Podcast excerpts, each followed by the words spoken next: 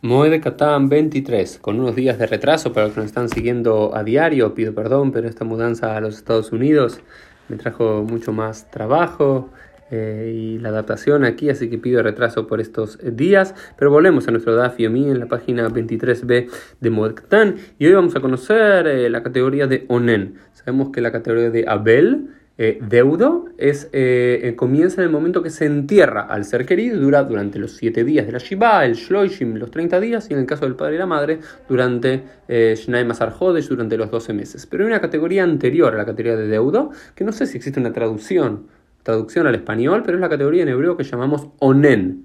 Onen es alguien que está en Aninut, en un estado de tristeza, de dolor, de angustia. Y este Onen es él se lo considera en la tradición judía Mishemeto Mutalefanav, aquella persona cuyo muerto está frente a él, en sentido literal y en sentido metafórico. A ver, estamos pensando en un momento, hace unos 2000 años, cuando se moría un ser querido, normalmente no se moría en los hospitales como se suele morir en nuestros días, sino que se moría en el hogar y todo el tiempo que ese muerto seguía allí en el hogar, ¿Sí? hasta que ese muerto no era enterrado ese mismo día por la tarde o al día siguiente a la mañana, dependiendo del momento y el lugar histórico, la persona no era un Abel, no era un deudo, sino que era un Onen, y sus categorías son diferentes. ¿Cuáles son sus categorías? Por ejemplo, no puede comer en el mismo Heder, en el mismo cuarto que está el muerto, debería ir a otro lugar, no puede comer en el mismo lugar, y no puede comer vi, no puede tomar vino, no puede comer carne, símbolos de la alegría, no hace las bendiciones, eh, no tiene que hacer el Shema Israel, no tiene que ponerse tefilim, no tiene que rezar. Umikol mitzvot amurot Torah está patur, está, está exceptuado de todos los mandamientos positivos de la Torah.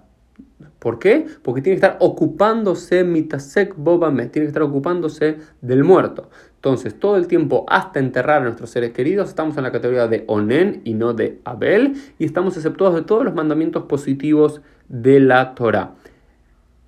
Ahora bien, desde que se inventaron las Hebra Kadisha, aquellas asociaciones dentro del pueblo judío que en cada una de las ciudades se dedica a enterrar a los muertos, la categoría de Onen es diferente. Hasta la invención de estas sociedades, Onen era desde el momento que se moría tu ser querido, si vos estabas o no estabas en la casa, hasta que era enterrado y luego pasabas a ser Abel. Pero cuando está la Hebra Kadisha que se ocupa de aquel muerto, uno se convierte, pasa de Onen a Abel cuando la Hebra Kadisha retira el cuerpo de, ya sea la casa, ya sea eh, el hospital o donde fuese que murió, porque son otros los que se van a ocupar del muerto. Entonces yo no, yo no estoy exceptuado del resto de los mandamientos porque ya tengo, entre comillas, tiempo para poder hacerlo, lo que eh, no es cierto si me tengo que ocupar yo físicamente de todas las necesidades del entierro. Esto fue un poco el Dafium del día, nos vemos en el día de mañana.